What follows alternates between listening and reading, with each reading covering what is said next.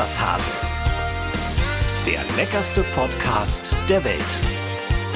Mit Cornelia Poletto und Dennis Wilms.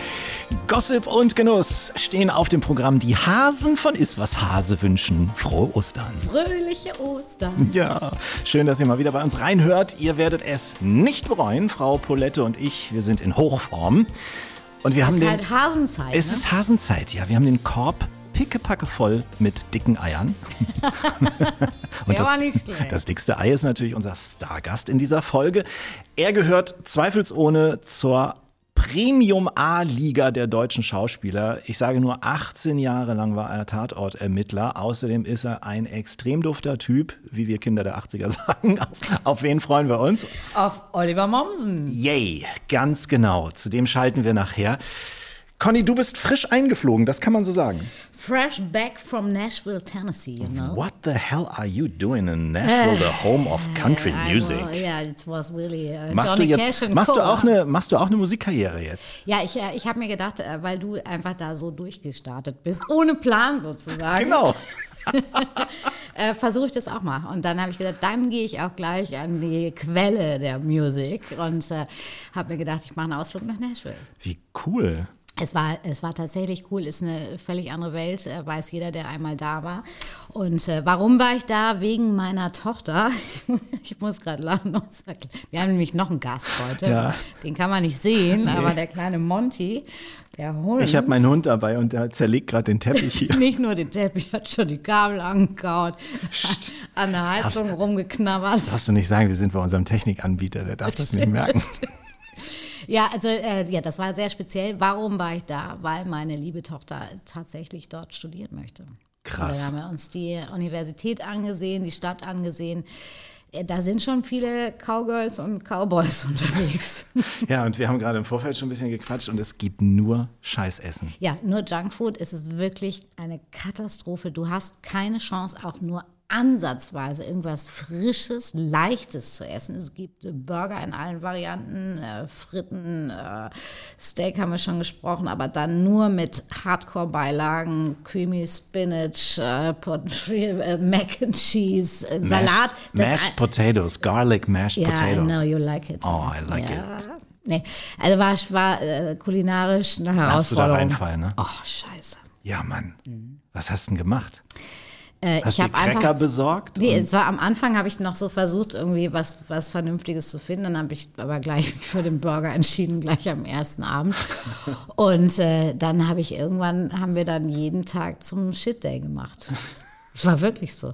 Also du versuchst irgendwie vernünftig anzufangen, aber das ist keine Chance. Du hältst nicht durch, ne? Und du kommst dann auch so nach ein, zwei Wochen auf jeden Fall, so ging es mir immer, mit fünf Kilo plus auf der Waage zurück. Ich wiege mich ja tatsächlich nie, was. Das ist eine super Strategie. Ja, weil ich es sowieso sofort merke. Ich bin ja so, so ein Mensch, der sofort Bauch kriegt. Und äh, wenn die Hose zu eng ist, dann weiß ich immer schon, wenn ich dem Rückflug schon die Ich, Hose ich, ne- ich nehme nur noch. Stretchhosen. Aber auch Stretch hat ein Ende. hat eine gute Freundin mal zu mir gesagt. Das könnte der Folgentitel sein für diese Folge. Auch Stretch hat ein Ende. ja, genau. Sehr gut. Es ist ja bekanntlich Ostern, ne? Machst du dir was draus? Machst du irgendwie, machst du dir dein Eierlikörchen mit deinem Thermomix in der Küche oder? Äh, Ich habe tatsächlich einen Thermomix, ähm, aber noch nicht durchgestartet mit dem Eierlikör. Ähm, für mich ist es einfach eine, eine schöne Zeit, weil wir über Ostern auch geschlossen haben werden. Die Stadt ist sowieso leer. Ähm, ich auf deine Lieblingsinsel fahre und äh, da ein bisschen mal höre, was so die Büffels und Co. machen. Yay, ganz genau. Ähm, wir ist ja kein Geheimnis, wir zeichnen das ja vorher auf. Es erscheint Sonntag, aber wir zeichnen in der Woche davor auf.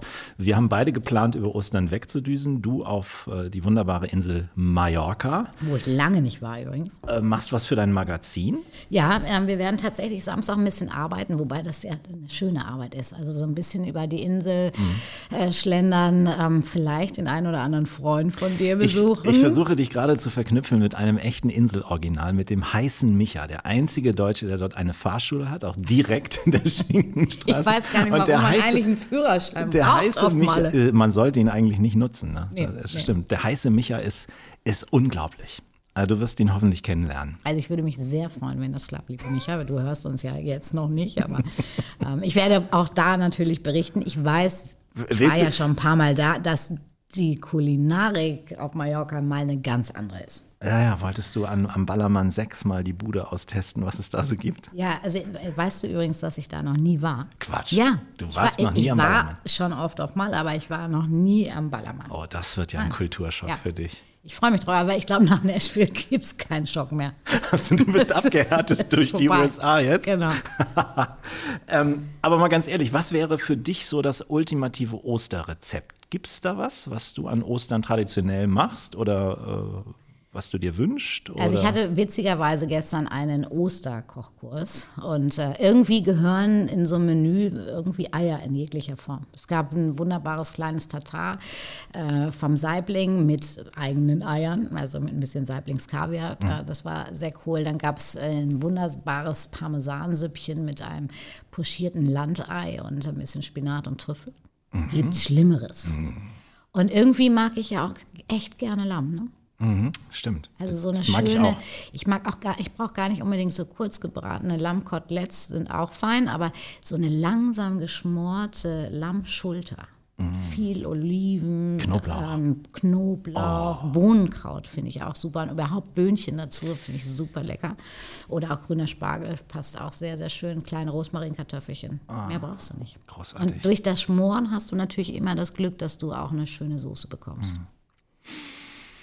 Ja, Hunger. Ah, Hunger, Hunger, immer, das ist immer das Gleiche. Nach den ersten, wie viel haben wir? Sechs Minuten und schon Und dann gibt es natürlich noch, das ist auch ein sehr, sehr schönes äh, Rezept, äh, dann gibt es natürlich noch die tolle italienische Colomba, weißt du, dieses schöne Hefegebäck mit Mandeln und äh, was so in Mhm. Lecker. Form der Friedenstaube ist. Das ist ja immer so ein bisschen trocken, außer man tunkt es in seinen Cappuccino morgens. Mhm. Und ich habe daraus nochmal ein neues Rezept gemacht, ein bisschen angereichert mit ein bisschen Eiern, Butter, weißer Schokolade und als kleines Träubchen gebacken. Oh. Das mit Erdbeerrhabarber und einem fantastischen Pistazieneis. Och Mann. So, jetzt reicht's auch. Ah, das, ist war schwierig. Ich bin über Ostern auf Sylt und da gibt es aber auch diverse leckere Dinge, die man Absolut. ansteuern kann. Also das, Absolut. das kann ich dir da sagen. fallen mir gleich viele ein. Ich freue mich drauf. Ich habe Lust, ein kleines Osterquiz mit dir zu machen. Ich hoffe, du hast auch Lust. Sag ja. Na klar, tolle Idee, Dennis. Das Pass auf. wusste ich nicht, dass du sowas für mich vorbereitet hast. Pass auf, nee, das ist, sowas sage ich dir vorher auch nicht. Pass auf, ich habe verrückte Osterbräuche weltweit recherchiert. Mhm. Ich schlage dir einen vor und du musst raten, ob es den wirklich gibt oder ob ich mir den ausgedacht habe. Sehr witzig. So, pass auf. Nummer eins. Ein gigantisches Omelett aus über 5000 Eiern wird am Ostermontag in der französischen Gemeinde Bessières zubereitet. Und das sind mehr Eier, als es hier Einwohner gibt. ne? Die Zahl der Einwohner liegt aktuell bei 4100. Das überdimensionale Omelett wird dann fleißig an alle Einheimischen, aber auch an schaulustige Touristen verteilt. Gibt es diesen Brauch oder nicht? Äh, super süße Idee. Ähm, ich glaube, dass die Franzosen, äh, die, die lieben Omelette, ohne Frage, aber die lieben auch einen gewissen Perfektionismus und ich kann mir nicht vorstellen, dass es möglich ist, aus 5000 Eiern das Monster-Mega-Omelette zu zaubern. Mhm. Tolle Idee. Ähm, ich glaube, in der Dimensionierung ein bisschen zu groß. Also du sagst, es Nein. stimmt nicht. Nein, stimmt nicht. Schade. Stimmt Echt? wirklich. Mhm. Ja, Wie irre, machen oder? die das Diese, keine Ahnung. Also es, es funktioniert auf jeden Fall. Diese Tradition stammt aus der napoleonischen Zeit. Ne? Angeblich hat Napoleon, während er an Ostern in Bessières war, ein so gutes Omelett gegessen, dass er am nächsten Tag befahl, ein riesiges Omelett für das ganze Heer zuzubereiten. Und das Omelett an sich gilt als Symbol der Freundschaft und des kulturellen Austausches. Auch in mehreren Städten der USA und Kanada wird so ein Riesenomelett zubereitet an Ostern. Tolle Idee. Krass, ne? Das könnten wir ja mal für nächstes Jahr Für in, Hamburg. in Hamburg überlegen. Ja, warum eigentlich nicht? In meiner neuen Straße. Das wäre doch Das was. wäre super. Okay, Ja, also sehr schön. Wir, wir wir, lassen euch noch eine Infos neue zukommen. Tradition wird geboren. Genau. Ich merke das schon. Also, das war schon mal, ähm, da bist du schon mal reingefallen. Ja, schade.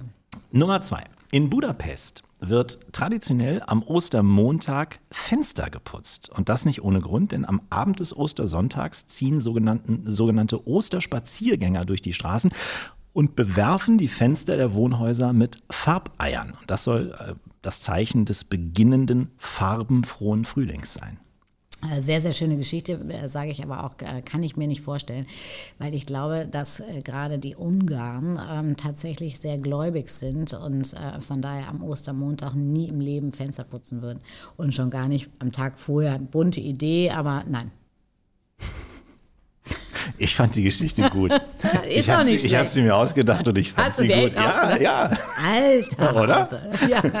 Vielleicht wäre das auch was anschließend nach dem Omelett. Nee, die Idee finde ich nicht so gut. Das ist viel Fenster. Okay, also da, hast, da warst, du schon mal, warst du schon mal richtig davor. Nummer drei. Feuchtfröhlich geht es am Ostermontag in Polen zu. Am zu Deutsch nassen Montag veranstaltet man dort eine wilde Wasserschlacht und versucht sich mittels Eimern, Wasserpistolen und sonstigen Gefäßen von oben bis unten nass zu machen. Das, das, weißt du was, ich habe da gerade gar nicht an, an Polen gedacht, sondern das ist so als so irisch irgendwie. Ah ja. So besoffene Iren, die sich dann irgendwie mit Wasser. ähm, nee, das ist, das ist zu doof. Das ist zu doof. Es stimmt aber. Ehrlich? Ja, es stimmt wirklich. Schade. Ja, ähm, der eigentliche Sinn dieser Tradition geht auf das 19. Jahrhundert zurück. Damals waren es nur Männer, die ihre Auserwählte mit Wasser überschütteten und wenn eine Frau verschont geblieben ist, dann, dann hieß das so viel wie sie bleibt für den Rest des Jahres unverheiratet. Aber dieser Brauch hat sich über die Jahre ein bisschen gelockert, sodass heute auch Frauen zu Wasserkübeln und sonstigen Mitteln greifen und sich aktiv an dieser Wasserschlacht beteiligen. Also das stimmt wirklich, ja. Also ich meine, dass sich nur Männer so, ein- so einen Mist einfallen lassen können, war klar. Aber dass es jetzt auch noch Frauen gibt, die Ich habe, mitmachen. ich habe nichts von, von weißen, äh, durchsichtigen T-Shirts gesagt. Ne? Ah, Also, okay, okay, okay. Also, da zwei lagst du falsch, einen richtig. Nächste Möglichkeit für dich zu punkten. Hart im Nehmen muss man sein, wenn man über die Osterfeiertage in Finnland zu Besuch ist. Das glaube ich sofort. Hier ist es gang und gäbe, sich gegenseitig mit Birkenruten auszupeitschen. Nee. Sag mal, was ist denn los mit dir? Du bist ja in einer totalen Was- Ablehnungshaltung. Was hast du denn für Ideen damit Also die, die, ich hatte mal einen finnischen Koch, der war echt crazy, aber sehr, sehr guter Koch, ohne Frage. Ich weiß, dass die echt durchgeknallt sind, aber dass sie sich mit Ja, auch das irgendwelchen stimmt. Birken ehrlich. Ja, das stimmt wirklich. Mhm. Die äh, Birkenruten sollen nämlich an die Palmwedel erinnern, Okay. mit denen Jesus äh, in Jerusalem willkommen äh, geheißen ja. wurde. Palmsonntag war doch letzten Sonntag, oder? Also auch das stimmt. Okay. Dreimal falsch, Ja, schade. richtig. Also ich bin sowieso. Zwei habe ich noch. Pass Oh, auf. oh, oh. Nummer fünf. In Schottland wird mit großer Begeisterung das Eierrollen praktiziert. Hart gekochte Eier werden meistens auf einer abschüssigen Straße so lange gerollt, bis die Schale völlig kaputt ist. Der Mitspieler, dessen Ei am weitesten gekommen ist, ohne zu zerbrechen, hat gewonnen. Äh, Finde ich so lustig, dass ich es glaube. Ja, das stimmt auch, das stimmt auch wirklich. Das Das gibt's. Ja, ja, das stimmt. Auch eine lustige Idee. Ähm, da auch, mh, auch da witzigerweise ein religiöser Hintergrund. Dieses Rollen der Eier äh, soll das Wegrollen der Steine vor dem Grab Jesu symbolisieren. Okay. Irre, oder? Das ist wirklich lustig. Ich stelle mir so einen Schotte im Schottenrock vor, der versucht so dieses Ei vor sich zu Also drei falsch, zwei richtig. Jetzt kommt das letzte. Du kannst noch, äh, kannst noch ausgleichen Ich sozusagen. kann noch ausgleichen, alles klar. In äh, Vrontado auf der griechischen Insel Chios werden in der Nacht vor Ostersonntag um die 60.000 Knoblauchzehen geworfen. Gezielt wird auf den Glockenturm der konkurrierenden Kirchengemeinde. Und diese Tradition geht zurück auf die Zeit der osmanischen Besatzung. In der Erzählungen zufolge das Feiern des Osterfestes verboten wurde und so gaukelten die Kirchengemeinden einen Krieg vor, um die Osmanen erfolgreich zu verjagen und Ostern friedlich zelebrieren zu können. Ich denke gerade so drüber nach, wie, wie schnell die dann die auch diese ganzen Knoblauchzehen wieder einsammeln müssen, um dann Ostern feiern zu können. Und diesen Geruch kriegen die da ja sowieso nicht raus. Ähm, ich glaube es trotzdem. Du glaubst es trotzdem? Es ist falsch. Aber jetzt pass auf. Ich habe nur einen, einen Fakt getauscht. Es sind nicht Knoblauchzehen, sondern äh, das Ganze wird mit Feuerwerksraketen gemacht. Ah, okay. Ja. Also die ganze Geschichte drumherum Die stimmt, ganze Geschichte nur drumherum, du ich hast hab halt die nur Knoblauchzehen rausgemacht. ausgetauscht gegen Knoblauchzehen. Tolle Idee. Zwei richtig, Hast du mal den Griechen falsch. gleich gedacht, ne? Mit viel Knobi. Ich hätte auch Väter nehmen können. Ach, Gut, herrlich. also So. dann muss ich mir ja vielleicht mal so ein kleines Quiz für Da, dich sehr gerne, lassen. sehr gerne. Im nächsten zum. Mhm. zum nächsten gebührenden Anlass. Ähm, Gibt es bei euch denn in der Familie irgendwelche Osterbräuche oder Rituale? Nee, ist, ist, ist tatsächlich nicht so. Also klar haben wir früher irgendwie Ostereier gesucht und das fanden Mhm. wir auch total toll, wenn die versteckt wurden und so weiter und man sein Körbchen hatte. Aber jetzt bin ich irgendwie schon seit über 30 Jahren in der Gastro und irgendwie ist das immer eine Zeit, wo viel gearbeitet wird. Aber bei uns im Podcast gibt es ein Ritual, nämlich das Lebensmittel der Woche. Das Lebensmittel der Woche. Mit freundlicher Unterstützung von Eat Smarter. Heute ist es Sellerie. Die ursprüngliche Heimat von Sellerie ist der Mittelmeerraum. Heute baut man das Gemüse aber in ganz Europa natürlich auch bei uns in Deutschland an. Es gibt zwei Arten, Knollen- und Staudensellerie. Knollensellerie schmeckt herzhaft intensiv, Staudensellerie dagegen hat einen relativ dezenten Geschmack. Was seine Pluspunkte für die Figur angeht, hat Staudensellerie seinem runden großen Bruder was voraus. Er gehört zu den kalorienärmsten Gemüsesorten überhaupt, enthält zudem kein Fett. Aber ob Staude oder Knolle, sein typischer Geschmack verdankt Sellerie den reichlich darin enthaltenen ätherischen Ölen, die ihn bekömmlich machen und den Stoffwechsel anregen sowie sanft entwässernd wirken. Generell hat Sellerie äh, nennenswerte Men Mengen an Vitaminen, zum Beispiel A, B, C und E zu bieten. Auch der Gehalt an Ballaststoffen macht speziell Knollensellerie zu einem sehr gesunden Genuss. Forscher konnten auch nachweisen, dass Sellerie dazu beiträgt, den Blutfett- und Blutzuckerspiegel in der Balance zu halten. Außerdem wirken die Inhaltsstoffe von Sellerie antioxidativ, das heißt, sie schützen also Körperzellen vor schädigenden freien Radikalen. Soweit unsere Recherchen. Jetzt Sie, Frau Poletto. Na, wie magst du Sellerie am Du, liebsten? äh, es, es ist, ja, Sellerie, Sellerie hat bei mir eine Entwicklung gemacht, äh, denn ich habe Sellerie als Kind gehasst. Egal ob Staudensellerie oder Knollensellerie, mittlerweile mag ich ihn richtig gerne. Ja. Der Staudensellerie ist für mich wirklich der knackig frische, der äh, super schön in allen Salaten geht oder nur ganz kurz in Olivenöl ansortiert. Äh, Ich mache immer kleine Würfelchen von Staudensellerie in meinen äh, Fischtatar zum Beispiel. Gestern habe ich erzählt, das Saiblingstatar bringt eine unheimlich schöne Frische und eben keine Zwiebel rein. Ich finde Fisch und Sellerie passen sowieso fantastisch. Knollensellerie, ähm, ich mache das beste Selleriepüree der Welt, würde ich fast das so? sagen. Ja, ja, ja, ja, ja. Koche ich die Würfel ähm, halb und halb Sahne und Milch, ein bisschen Zitrone schon gleich mit rein, keine Angst, fängt an zu stocken. Macht aber gar oder wird ein bisschen grisselig. Dann richtig fein pürieren, funktioniert natürlich auch gut mit dem Thermomix. Und äh, dann, und das ist genau das Ding, ein bisschen Nussbutter rein. Und das Ding ist, das kannst du so wegschlürfen. Besser als dran- Garlic Mashed Potato? äh, viel besser als Garlic Mashed Potatoes. Und äh, Sellerie-Apfelsüppchen ist auch einmal einer meiner Favorites mit so ein bisschen äh, Crumble aus äh, Pumpernickel, äh, Speck und Äpfeln als Einlage. Ein bisschen Nüsse, Mandeln passen auch sehr schön dazu. Auch eins meiner, eine meiner Lieblingssuppen Geil. Hört sich super an. zum Beispiel. Man kann aus diesen hellgrünen Blättern vom Staudensellerie äh, auch noch Kräuter machen. Die, die muss man gar nicht wegwerfen, habe ich gelesen. Finde ich auch eine, Ja klar, eine, kannst du wie, gute wie Idee. Sal mit in den Salat geben, Ja. äh, kannst du fein schneiden und hast immer eine ganz tolle Frische. Ja. Und Selleriesalz ist ja auch in vielen Gewürzmischungen enthalten, ist auch so ein bisschen wie ein natürlicher Geschmacksverstärker. Ja. Und man kann Sellerie auch trinken. Äh, man kann Selleriesaft äh, aus einer Saftpresse zum Beispiel machen. Ist zwar nicht jedermanns Geschmack, muss man zugeben, aber, aber selbst wenn, äh, Aber in so einem gesunden gesund. Smoothie ein bisschen äh, Genau. Staudensellerie drin bringt einen tollen Geschmack. Genau, hätte ich jetzt Mhm. auch vorgeschlagen, dann irgendwie ein anderes Obst oder Gemüse dazu pressen, ist wirklich absolut perfekt. Finde ich lecker.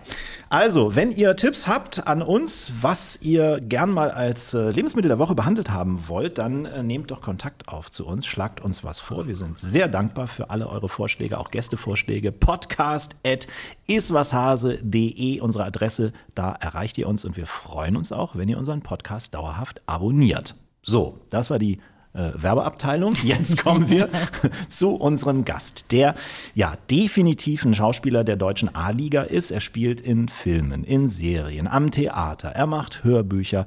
18 Jahre war er Teil des Bremer Tatort-Duos neben Sabine Postel. Ladies and Gentlemen, put your Klatsche hands together. Hier ist der wunderbare Oliver Mommsen. Yeah, moin. Moin! Moin. Was für ein Empfang, danke. Kann ich das alles nochmal hören? Nein, sonst wirst du größenwahnsinnig. ja, die Tendenz ist da. Erstmal frohe Ostern, mein Lieber. Ja, fröhliche Ostern, großartig. Was für ein wunderschöner Tag. He's born, he's back. Ja. Jawohl. Feierst du Ostern irgendwie besonders? Weih uns doch mal in die momsischen Familientraditionen an Ostern ein. Osterbräuche. Osterbräuche, also klar, die Deko ähm, ist immer relativ wichtig. Der Strauch mit den vielen Eiern gesammelt in, ähm, ich glaube, die schönsten haben wir in Prag irgendwo mitgebracht. Ähm, dann gibt es Familien-Traditionsstücke, äh, die irgendwie über Generationen mitgeschleppt werden. Und dann hat es irgendwann mal, hat Niki, meine Frau, ähm, vor Jahren auch so einen Bastelnachmittag bei uns gehabt. Und da haben auch so fünf Exemplare überlebt. Ähm, die werden dann immer ausgepackt. Und ansonsten, ja, essen und aber ansonsten auch so ein bisschen dem ganzen Alarm aus dem Weg gehen. Weil die Kinder sind ja nun auch schon groß mhm. und äh, jeder so ein bisschen für sich. Also die ganz große Show ist nicht mehr da du es angesprochen hast, 18 Jahre Tatort, ich fand das ganz schön, der ähm, Tatort, wo Stedefreund erschossen wurde, der lief Ostermontag. Also. du bist wieder auferstanden. Wieder auferstanden. Mehr Symbolik geht nicht in der ARD. Das ist richtig. Aber mein Lieber, das war aber auch ein Ende. Also heroischer, ich weiß nicht, wer es gesehen hat. Ich habe es gesehen. Heroischer. Ich habe leider nicht gesehen. Er hat sich vor Frau Postel geschmissen und hat die Kugeln abgefangen und er wurde regelrecht abgeknallt. Also das war schon, das war ein großer, großes Ende. Hast du dir das so gewünscht? Ähm, da, die war wünschen, nein. Wir haben, als wir gesagt haben, wir hören auf, ähm, haben sie gesagt, ja, wartet mal, aber jetzt haben wir noch zwei Filme sowieso schon geschrieben und in dem einen hast du, Oliver, richtig viel Spaß. Da wurde ich nämlich gebissen und dachte, ich wäre zum Vampir. Das war große Freude. Und dann dachten sie, dann wollen wir euch aber wenigstens noch eine anständige Ausstiegsfolge ähm, schreiben. Und da haben wir nicht Nein gesagt, weil wir sind ja auch nicht im Bösen gegangen. Das war ja alles irgendwo, haben alle, haben wir gesagt, so jetzt reicht jetzt, aufhören, wenn es am schönsten ist. Und dann kam ähm, dieser geile Film und dann hat den auch noch ähm, Florian Wachsmeier, unser Lieblingsregisseur, inszeniert. Und dann hat Philipp Hochmeier draufgehalten und den ollen Städtefreund abgeknallt. Großartig. Hast du ordentlich ein paar Platzpatronen abgekriegt, ne? Das ist das Schönste, wenn du diese kleinen Explosionen auf deinem Körper platziert bekommst und alle werden zu Kindern irgendwie und dann wirst du ferngesteuert in die Luft gejagt. Ich habe das, auch, ich durfte das auch mal machen. Es gibt eine Wevi Wissen Folge, wo wir so Filmtricks erklären und da haben wir im Studio haben wir das auch bei mir gemacht. Ich sah aus. Also das sah, und es ist richtig laut, ne, wenn es bei dir am Körper explodiert. So war es zumindest bei mir. Ja, es ist laut und du spürst es. Also das ja. Tolle ist halt, weil das ist ja auch, du sollst ja das Timing soll ja irgendwie, du machst ja die ganze Stimmt. Zeit. Ja, aber wenn das explodiert und, und ich lächle noch in dem Moment, das wäre doch ganz doof. Nee, nee, du lächelst dann schon nicht mehr. Nee, nee, nee. Plötzlich so, schlägst du. Also gerade auch Durchschuss, wo du hinten den Eintritt spielen musst und vorne den Austritt. Ähm, ja, es, es, ist raffiniert, mit äh, viel Geld im Fernsehen sterben, sterben ja. zu dürfen. Hat Spaß gemacht. Das ist halt so, besser kann man sich nicht wünschen als, als Figur, die du 18 Jahre lang entwickeln würdest, mit der du groß werden durftest. Und dann schmeißt du dich vor, vor deine Kollegin und rettest ihr das Leben. Kinders. Mehr geht nicht. Warum Mehr bin ich schon viel früher abgegangen? Mehr geht wirklich nicht. Jetzt bist du heute bei uns, weil du ein fantastischer Genussgast im Grunde bist, nämlich aus, der, aus diesem Grund, weil du ja demnächst einen Weltenbummler spielst, der aus seinem Bully Koch Videos postet und das ziemlich erfolgreich. Das Ganze heißt Schule am Meer. 20.05., also in einem Monat, hat das äh, Premiere in der ARD. Ist das so korrekt zusammengefasst von mir? Absolut. Also fehlen tut noch Anja Kling. die andere Seite der Geschichte, es geht darum, das Ganze spielt an der ähm, Berufsschule in Flensburg und Erik, die Figur, die ich spiele, wie du sagst, Weltenbummler und hat so einen Videovlog, wo er mit grobem Material aus dem, aus dem Bulli rauskocht, mit Flammenwerfer gerne mal auch und am großen Lagerfeuer. Und der kommt nach Flensburg zurück ähm, und wird Anja Kling, die die Berufsschule leitet und das auch super gemacht und, und links und also auch äh, äh, äh multitasking-mäßig hervorragend wuppt und er wird da als Gastdozent ihr aufs Auge gedrückt und dann haben wir Prinzip Ordnung trifft auf Prinzip Chaos. Und ich habe das große Vergnügen, das Prinzip Chaos zu Ah, verkörpern. Method Acting, ja? Ja, das war eine lange Vorbereitung. Das glaube ich. Aber da haben wir ja schon zum Beispiel gleich die nächste Idee. Wir haben in der letzten Folge drüber gesprochen, dass es eigentlich mal wieder Zeit wäre für ein Kochbuch von Frau Poletto. Wie wäre es mit der leichten Bulli-Küche? Ach, fantastischer Titel. Kochen im Dennis. Bulli. Ich vorstellen, Polettos leichte Bulli-Küche ist so ein 7,5 Tonner, der aufgeklappt wird. Und da drin ist so eine Hightech-Küche. Fantastisch. Ich bin jetzt mal gespannt. Was, was ist bei dir die Bulli-Küche?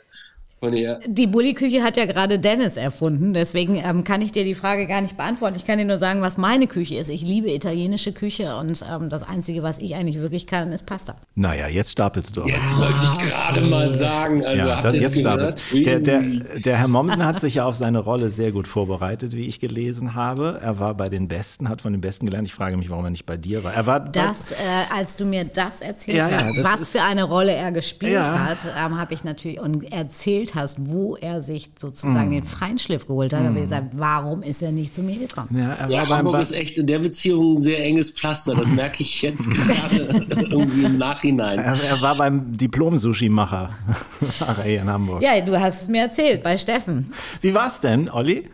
Es war spektakulär. Das Ganze fing damit an, dass äh, unsere Producerin Nadine Leverenz äh, geschrieben hat, ja, ich habe einen Termin bei Steffen. Ich so, ah, bist du bescheuert?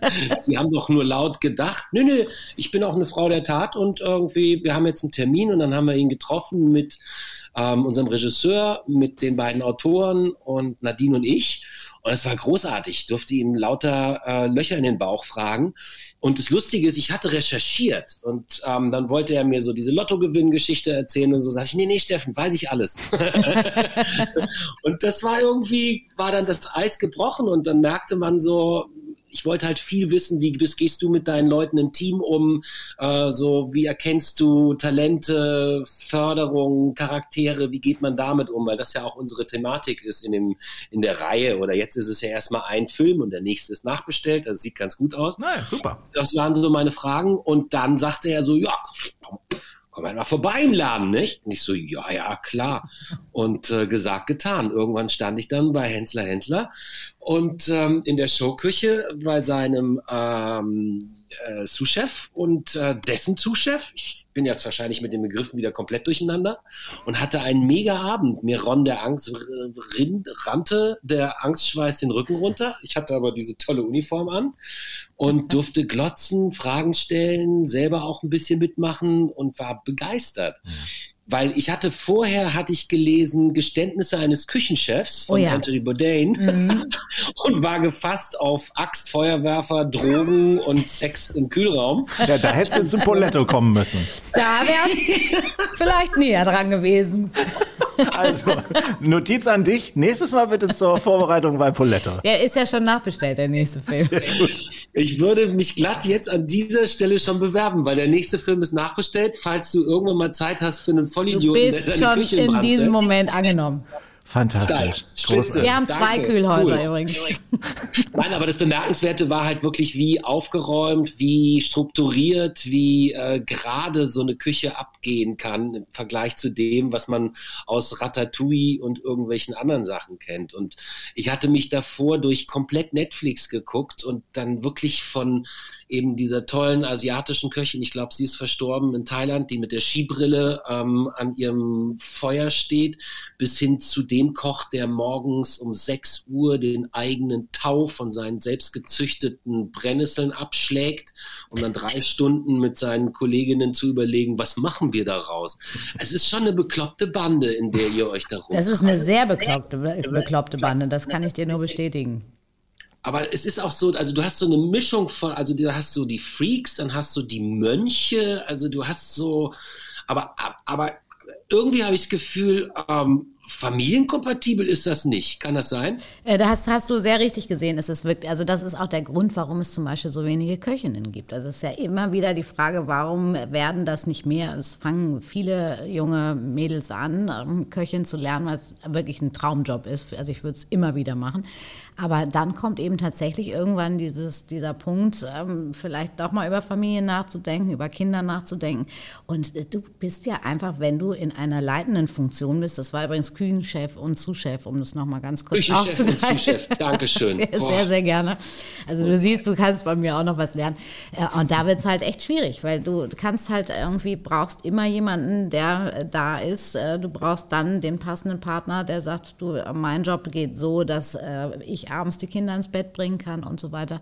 Das ist nicht so, nicht einfach. Und du musst auch mal bereit sein, dein Kind in der Tragetasche neben der Dunstabzugshaube Haube baumeln Das zu war lassen. eine, ne? das war eine äh, Kindertrage, also so eine, so eine, äh, wie heißen die denn, diese, ähm, Babytasche oder was? ja, so eine Tasche, die habe ich dann immer mit so einem Fleischhaken an meine, über den Herd an die Lüftung gehängt und habe dann nachmittags frische Pasta gemacht. Ja, Ich hatte zu, ich hatte, wir waren ganz am Anfang, ich hatte wenig Mitarbeiter und äh, Paula kannte die Geräusche aus der Küche, schlief immer, wenn ich Pasta gemacht habe und so haben wir die ersten Monate miteinander Fast so ein verbracht. bisschen romantisch. Ne? Eigentlich süß, ne? Ja, sehr Ja, süß. ich war auch ein Kneipenkind. ich habe diese ganzen Geräusche auch immer sehr Ja, beruhigt. ja, du wirst, wenn so ein Ich kann Zapfhahn auch- Geräusche ich kann macht, wirst du richtig getriggert. Sehr gut über drei Barhocker gestreckt ausschlafen.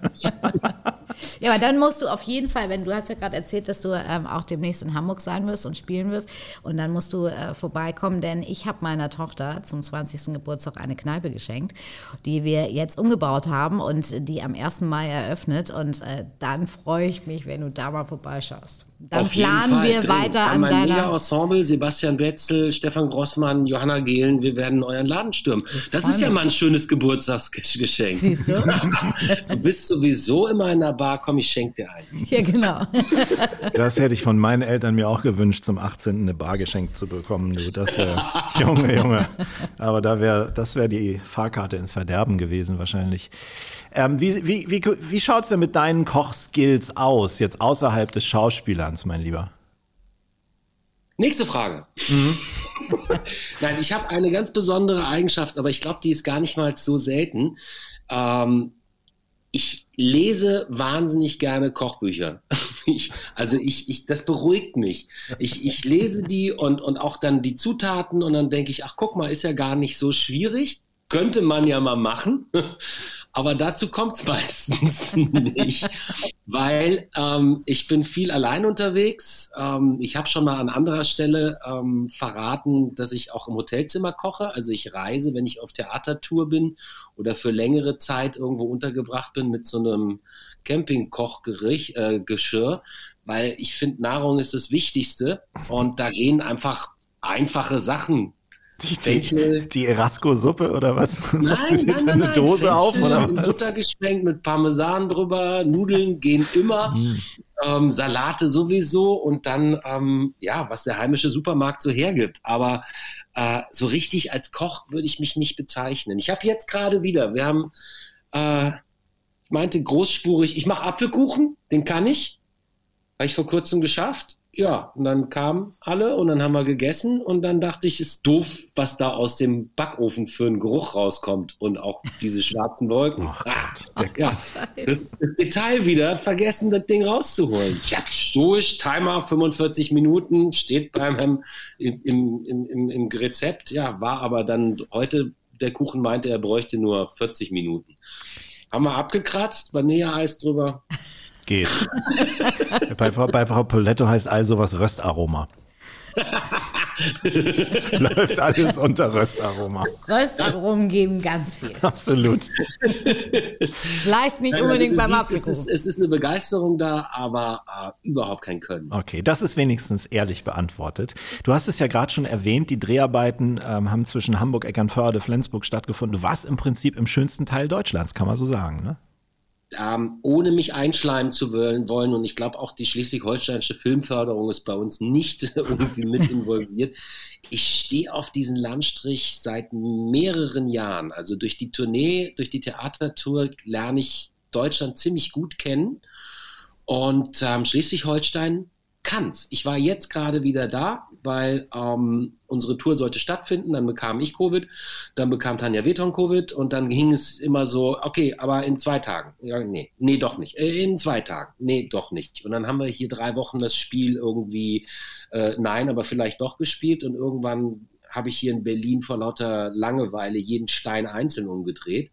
Und ein Kumpel, der hat so eine kleine Möglichkeit in Eckernförde, den habe ich sofort angerufen und gesagt, kann, kann ich wieder hin? Zack, war ich drei Wochen da oben. Und dann kamen die ganzen Osterurlauber, dann bin ich wieder abgehauen. Sehr schön. Es ist so einfach. Es ist ja wirklich nur, es ist Wasser, es sind Felder und es sind Wolken. Und das, ist, das reicht. Das ist spitze. Jeder duzt dich irgendwie Automechaniker, na, was hast du für ein Problem? Nee, nicht was hast du, aber irgendwo. Ja, also kann ich nur bestätigen, ich war ja auch zwölf Jahre in Stuttgart, war auch wieder froh, als ich wieder hier äh, zurückgekehrt bin, bin ja auch gebürtig von hier oben. Ähm, du bist aber in Düsseldorf ja geboren, hast du gerade gesagt. Du warst in Salem auf dem Internat und du warst in Luisenlund. Das ist ja auch, das ist, das ist hier, hier oben auch, ne? Und du weißt ja, dass die Schüler äh, von Luisenlund hier oben schon so ein bisschen verschrien sind. Ne? Hast du das mitbekommen?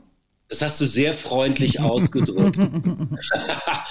Wir waren, sind und werden wahrscheinlich immer auch irgendwo eine Bande von Vollidiotinnen sein. Aber es ist nicht ganz so schlimm, wie es einem entgegenschlägt, wenn du irgendwo in der Republik sagst, ja, ich war in Luisendund. Ach du Scheiße. Es ist eine tolle Mischung aus allem. Und abgesehen davon, dass es am schönsten Fleckchen der Erde, also es ist an der Schlei, da toben sich irgendwelche äh, Schüler aus der ganzen Welt aus und irgendwelche armen, großartigen Pädagogen müssen diese ganze Bande äh, ähm, einfangen.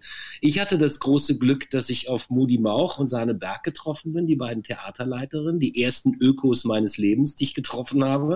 Ich, Düsseldorfer Schnösel, hatte erstmal Berührungsängste und äh, mittlerweile, wir sind seit langem befreundet und die sind schuld, dass ich diesen Beruf ausübe. Also es war eine prägende Zeit. Ich kam halt, ich kam aus Salem, da hatte ich so eine tolle Zeit, dass sie mich gleich rausgeschmissen haben.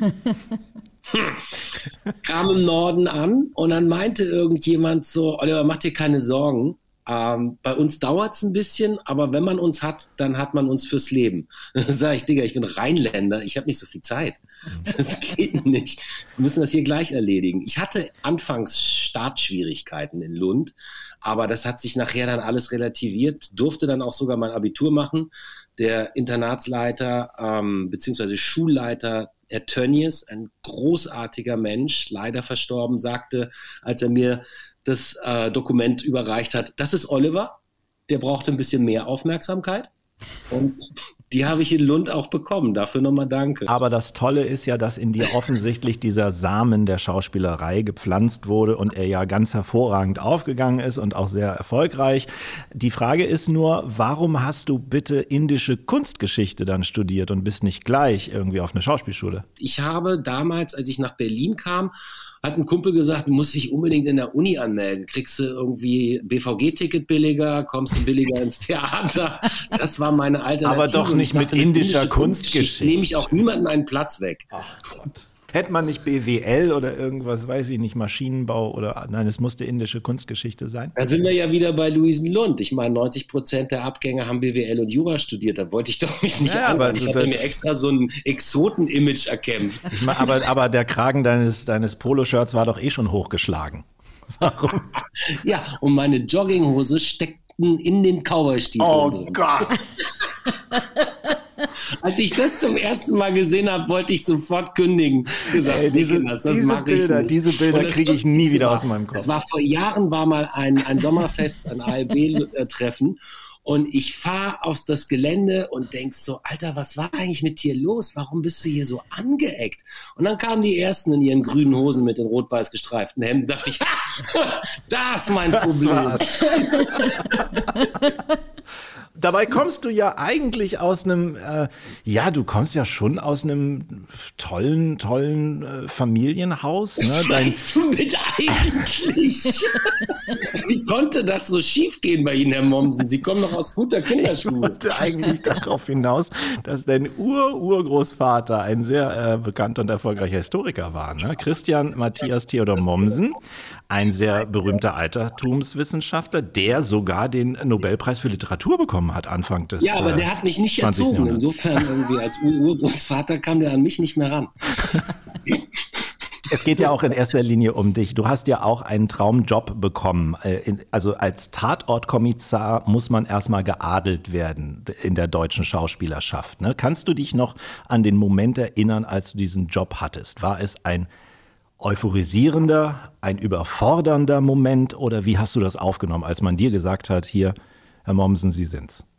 Naja, es war vor allen Dingen, der Weg dahin war toll, weil ich habe jahrelang Krankenhausserien gedreht und ähm, habe irgendwann nach der dritten, also von Dr. Stefan Frank über, äh, das war das letzte, davor war ähm, Fieber, heiße Zeit für junge Ärzte.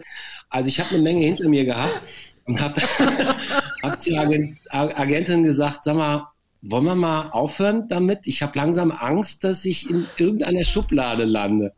Ich glaube, sie hat innerlich gedacht, Oliver, Schublade, das ist ein Safe und der ist schon zu. Aber ähm, dann haben wir gekündigt und das war ganz, ganz lieb. Ich habe heute noch das Fax von, von Dr. Stefan Frank, wo sie mich wirklich ganz, ganz lieb gebeten haben, ob ich denn nicht weitermachen möchte. Weil es sagt, ähm, und es hat auch Spaß gemacht, aber ich habe gesagt, nee, geht nicht mehr. Ich kann mittlerweile am offenen Herzen operieren. Ich wollte Schauspieler werden. Und dann kam von Gitta Ulich, Gitta Ulich, eine großartige Casterin in Hamburg, leider viel zu früh verstorben, ähm, die mir damals schon bei Dr. Monika Lind meine erste Rolle im Fernsehen besorgt hat, als äh, Deutschlands erste weibliche, männliche, männliche Sprechstundenhilfe. Mommsen. Ähm, und die sagte, in Bremen suchen sie einen neuen Assi für Sabine Postel. Und die hatten schon eine Runde hinter sich und sind aber nicht fündig geworden. Und dann ähm, hat sie mich ins Rennen geschmissen. Und dann war das wirklich so, kam da an, du kriegst ja dann deine Szenen, bereitest die vor und hast da so eine Woche Zeit für und dann fährst du mit dem Zug nach Bremen, musst dich erstmal gucken, wo ist es? Wo liegt Bremen überhaupt? dann zum Sender, von dem meine Schwiegermutter gesagt hat, Bremen, Megasender, großartig, seit seiner Existenz am Sterben, äh, seit seiner Gründung am Sterben. Der große Harpe Kerkeling-Sender, hey nicht nur das, Loriot und ähm, außergewöhnlichste Sendung, also wirklich und nach wie vor äh, ähm, Tatort 3 nach 9, also nein, aber erstmal so finanziell gesehen, mh, hm, ja, nicht so das. Egal.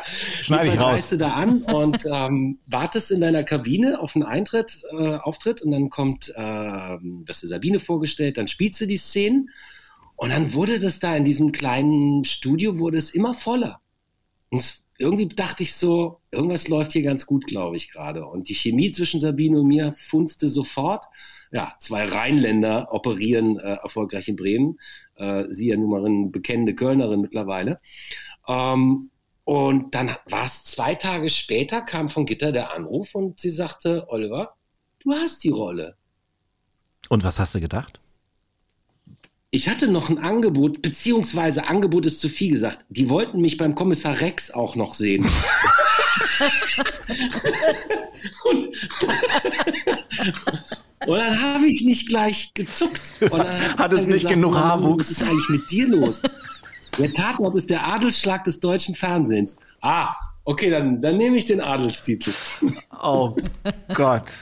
Und dann haben wir, und dafür bin ich echt dankbar, dann durften wir am Anfang Filme machen. Und zwar nicht so wie heute, wo jedes Team sofort nach dem ersten Tat hat, boah, sind die scheiße, schmeißt die raus, tötet sie, sie machen unser Produkt kaputt. Irgendwie, weiß nicht, was da alles im Netz dann kursiert. Sondern wir durften erstmal ein paar richtig schlechte Tatorte machen, bis wir uns gefunden haben. Und dann irgendwann hatten wir da einem, finde ich, echt ein tolles Team mit großen Themen immer. Annette Strelo, unsere Redakteurin, sagte, wir machen einen für den Bauch und einen fürs Herz. Nee, warte, war falsch. einen für den Bauch und einen für den Kopf, genau. Der für den Kopf war nicht so meiner, aber die für den Bauch fand ich geil. Und dann sind plötzlich, ja, mhm. sind äh, insgesamt dann 17, wir mogeln immer ein bisschen mit den 18, äh, sind 17 Jahre ins Land gezogen. Mhm. Und ähm, es war eine Hammerzeit, toll. Musstest du dich danach erstmal oder musstest du dein Gesicht danach erstmal freispielen oder wurdest du, wurde das gleich akzeptiert, dass du halt diese Rolle abgelegt hast? Weil meistens, wenn man Dinge so lange macht, ähm, wird es ja oft schwierig für die Leute, sich vorzustellen, dass du auch noch was anderes kannst.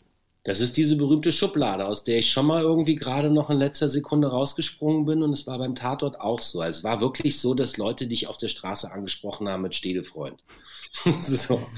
Und ähm, wenn ich mich selber dabei beobachtet habe, wenn ich bei der Ampel dann so ein bisschen observieren gespielt habe, dachte ich so, okay, jetzt muss du raus aus der Nummer. Jetzt haben wir hier einen leichten Realitätsverlust.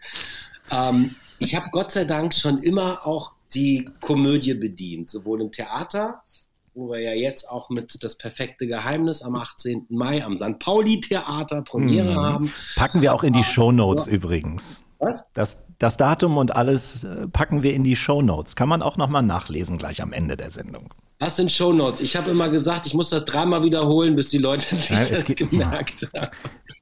Es gibt zu jedem Podcast auch noch etwas Verschriftlichtes. Und das kann man sich parallel zum Podcast oder danach durchlesen. Ich habe ich hab sowieso, also niemand durfte mir, seitdem ich mich entwickle, so viel beibringen wie du, Dennis. Insofern nehme ich auch diesen, diese Lehrstunde gerne wieder an. So, zurück zum Stück. Ich habe schon immer gerne auch irgendwie die lustige Schiene gehabt und bedient. Und das war so, ähm, ich war nicht ganz so festgelegt auf nur den Kommissar. Und das war, glaube ich, auch so ein bisschen die Rettung. Dann hat mir niemand übel genommen. Ich bin, wir sind nicht im Krieg aus dem Tatort raus, sondern irgendwo auch mit einer großen Dankbarkeit. Und im Endeffekt drehe ich seitdem so bunt wie noch nie. Ähm, Lotterleben kommt der zweite Teil. Ich darf auch so verschieden von, von Mafia über, über tapsigen Bastakiten, Lehrervater bis hin eben zu äh, äh, Welt, weltbummelnden Koch. Da ist eine Menge los. Und genau das wollte ich. Genau danach habe ich mich gesehnt, weil, ähm, sind wir mal ehrlich, beim Tatort haben die Bösen Spaß und nicht die Guten. Du hast, das merkt man auch bei uns jetzt im Podcast, du hast einen ziemlich hohen Energielevel. Ne? Wenn man dich auch persönlich kennt, dann das weiß man das. Das kann nicht sein. Doch, doch. Und du hast, glaube ich, auch selber mal über dich gesagt, du bist so ein, so ein Frettchen, was immer beschäftigt werden muss.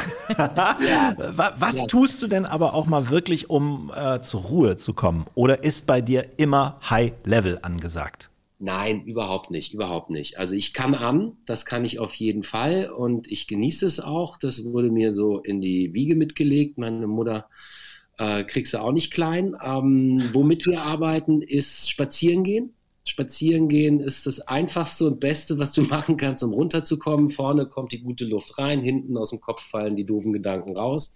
Am Schluss bist du entspannt und irgendwann, nachdem du irgendwie 17 Stunden durch Berlin gelaufen bist, bist du auch bewusstlos, dann bin auch ich müde.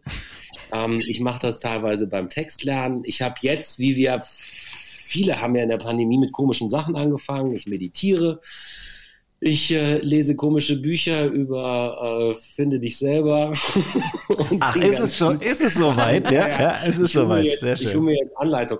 Zurzeit ist Die Seele will frei sein von Michael Singer. Klingt mhm. schlimmer, als es ist. Lies mal Drehbuch meines Lebens. Drehbuch meines Lebens, ja. Sekunde, ich schreibe mit. das ist unterstützt dich in der Phase, in der du gerade bist. Ich hatte so eine Phase auch mal. Das gibt sich wieder. Und, und, genau, und das, mir nicht, wer ich bin und wenn ja, wie viel. Ja, genau. Und zum Schluss sollten wir vielleicht noch dieses Geheimnis lüften, dass du zu den Menschen gehörst, die sich so in so bunte Trikots zwängen, die sehr eng anliegen, komische Schuhe tragen und dann auf Rennrädern wohlfeile Autofahrer behindern, ne? Ähm, du meinst ihren Hintern ruinieren. Ähm, das also auch. das mit den engen Kondomen und so weiter mache ich nur, wenn ich äh, für Skoda bei den Zwei Classics in Hamburg ja, Ich habe da, ich hab da Bilder gesehen. Die. Ansonsten fahre ich auch gerne mal mit meinem Surli mit Gummistiefeln über die schleswig-holsteinischen Felder und äh, sieht durchaus äh, normal aus. Also Ballonseide äh, nur, wenn ich in Hamburg antrete bei den 60 Kilometern. ich fahre sau gerne Fahrrad, das gehört auch noch dazu. Ja. Ich weiß nicht, wie es in Hamburg ist, in Berlin töten die sich alle gegenseitig. Das Fahrrad, ist in Hamburg Fahrrad identisch. Und wenn du diese, wir haben jetzt sehr, sehr viele Fahrradstraßen in Hamburg. Hm. Da ist so viel Aggressivität unterwegs, das kannst du dir nicht vorstellen. Wahnsinn. Also das, das, läuft komplett schief. Und ich glaube, es liegt daran, klar, die Autofahrer waren je, Ewigkeiten gefühlt die, die Herrscher der Straße, HerrscherInnen der Straße und haben es jetzt irgendwie, müssen sie Teile abgeben.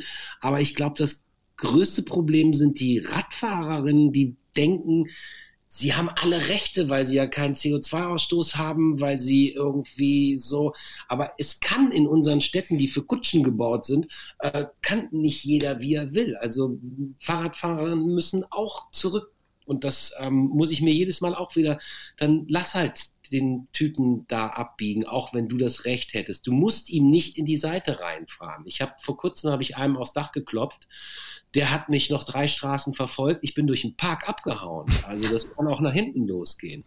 In, in Bremen wurde einer erstochen. der hat auch irgendwie, der wurde abgedrängelt und da saß der falsche Mann hinten im Fond, da hat er den irgendwie in den Helm gestochen. Also ähm, eher mal miteinander reden. Ich habe Szenen gesehen, da wurde, der wurde touchiert. Da hat sich der Fahrradfahrer demonstrativ auf der großen Kreuzung über die Motorhaube geschmissen und geschrien. Sag Kinders. Das war kein Tatortdreh, oder? Nein, ich habe geguckt, keine Kameras, keine Absperrung, kein, den ich kannte, kein Catering. War live und in Farbe. Aber ist es, ist es, also ich, in Berlin fällt es mir auf, ist es hochgradig aggressiv. Geht ihr da irgendwie nordischer und entspannter mit um? Nein. Ihr müsst mal in Kopenhagen Rad fahren. Das ist ja nun wirklich die Fahrrad-City. Ne? Da war ich letztes Jahr unterwegs, habe da gedreht. Es macht gar keinen Sinn, Auto zu fahren. Also war ich auch mit dem ganzen Filmteam, mit meinem Team in ja. auf dem Fahrrad, auf so Cargo-Bikes unterwegs. Und das ist richtig lebensgefährlich, weil die, die Fahrradfahrer selbst, das sind ja Profi-Radfahrer, muss man sagen, die fahren mörderisch. Und da gibt es auch geheime Zeichen, wenn du anhältst, musst du irgendwie die Hand halten. Und wenn du das als Tourist nicht weißt, dann rauschst du in die rein oder die rauschen in dich rein, weil du dieses Zeichen nicht gemacht hast. Und da muss man richtig aufpassen. Ich habe bei jeder bei jeder Fahrradtour, die wir machen mussten, weil wir zu Drehorten mussten, habe ich mindestens zwei Unfälle mit Fahrrädern live mitbekommen. Ach, das ist wirklich irre. Man sagt immer so, tolle Fahrradstadt. Ja, ist oh, es auch. Nur, äh, die fahren da auch wirklich wie die Wahnsinnigen. Ne? Mhm. Ja, da ist irgendwie so ein Sendungsbewusstsein mit irgendwie, äh, wir, sind, wir sind die Guten. Ähm, nee, nee. das stimmt nicht. Aber es macht einen Riesenspaß und irgendwann kriegst du auch so eine Stadt geknackt und dann äh, fährt man ein bisschen langsamer und ja, das gehört auch zum Abschalten. So, und mit diesem wunderbaren äh, ähm, Bild des Oliver Mommsen in einem eng anliegenden äh, ballonseidenen Fahrradrenntrikot, äh, Kondom, äh, mit diesen wunderbaren Bildern entlassen wir dich jetzt. Wir weisen nochmal ausdrücklich darauf hin, dass am 18.05. deine Spielsaison mit deinen wunderbaren Kollegen und Kolleginnen im äh, St. Pauli Theater beginnt und dass am 20.05. der erste Teil eures äh, wunderbaren Films läuft. Also, und das kann man auch alles nochmal nachlesen, habe ich gelernt. In den, wie heißt das? In den Show Notes. Der heißt Schule am Meer, das muss ich dann schon selber machen. Mit der, mit der wunderbaren, einzigartigen Anja Kling und äh, mir, Oliver Monsen. Und da freuen es war mir ein Fest mit euch, danke. Und ich habe einen neuen Job, danke. ich darf in die, in die Küche kommen. Vielen, vielen Dank. Du meldest dich, der Dennis und äh, übernimmt das mit dem das, äh, das machen wir. Und wir hoffen natürlich, dass wir dich oder euch mal äh, im, Fair, äh, im Fairhaus, sag ich schon, im St. Pauli Theater besuchen kommen können und uns mal eine schöne Vorstellung von euch angucken können. Mach das. Also ich bin ähm, jederzeit bereit, gib einen Ton und dann ähm, machen wir danach den Kiez unsicher. Perfekt. Super. Dann, Olli, ganz, ganz herzlichen Dank und liebe, liebe Grüße nach Berlin. Auf jeden Fall zurück nach Hamburg. Wir kommen, äh, wir sehen uns bald. Auf bald in Hamburg. Ciao, Oliver. Tschüss, danke. Tschüss. Ciao.